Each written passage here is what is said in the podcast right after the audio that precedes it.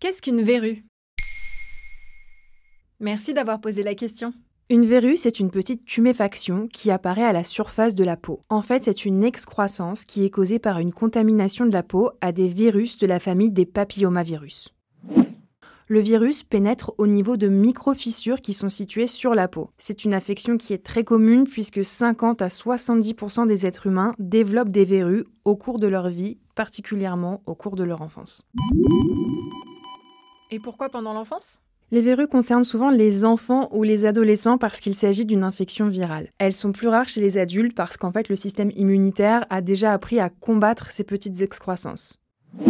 La verrue a très mauvaise réputation parce qu'elle est inesthétique, mais heureusement, il s'agit d'une affection bénigne. Est-ce que toutes les verrues sont les mêmes? Non, on distingue différents types de verrues. Il y a les verrues vulgaires, les plus répandues. Elles représentent environ 70% des verrues. Ce sont de petites tumeurs grises, jaunes, pas très jolies, mais qui ne font pas mal. Elles apparaissent en général sur le dos de la main ou sur les doigts. Ensuite, il y a la fameuse verrue plantaire, celle qu'on attrape à la piscine. On la distingue car elle présente un petit point noir à sa surface. C'est une verrue difficile à éliminer qui a tendance à récidiver et qui peut devenir douloureuse. Il y a aussi les verrues filiformes, localisées au niveau du visage et du cou. C'est typiquement la verrue des sorcières, une verrue plane, lisse, de couleur marron. Elle peut euh, rapidement disparaître mais réapparaître après plusieurs années. Il existe également des verrues génitales, mais c'est un peu différent puisqu'il s'agit d'infections sexuellement transmissibles qui sont là liées au papillomavirus. Et dans ce cas, euh, le papillomavirus est une infection virale dangereuse qui peut entraîner des cancers et notamment des cancers du col de l'utérus.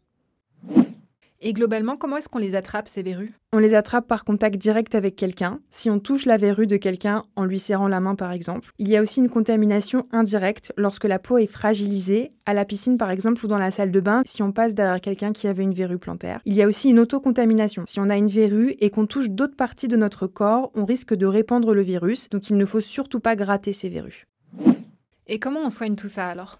Généralement, ça s'en va tout seul. En fait, on estime que 60% des verrues disparaissent spontanément, alors ça peut prendre plusieurs mois et parfois plusieurs années. Mais si c'est trop douloureux ou si c'est vraiment trop moche, il est possible de les brûler chez le dermatologue. Le médecin dépose pendant 5 secondes de l'azote liquide à moins 196 degrés sur la verrue, ça permet de la décoller de la peau. Mais il faut savoir que c'est souvent une tannée et que le risque de récidive est très grand. Maintenant, vous savez, un épisode écrit et réalisé par Olivia Villamy. En moins de 3 minutes, nous répondons à votre question. Que voulez-vous savoir? Posez vos questions en commentaire sur les plateformes audio et sur le compte Twitter de Maintenant Vous savez.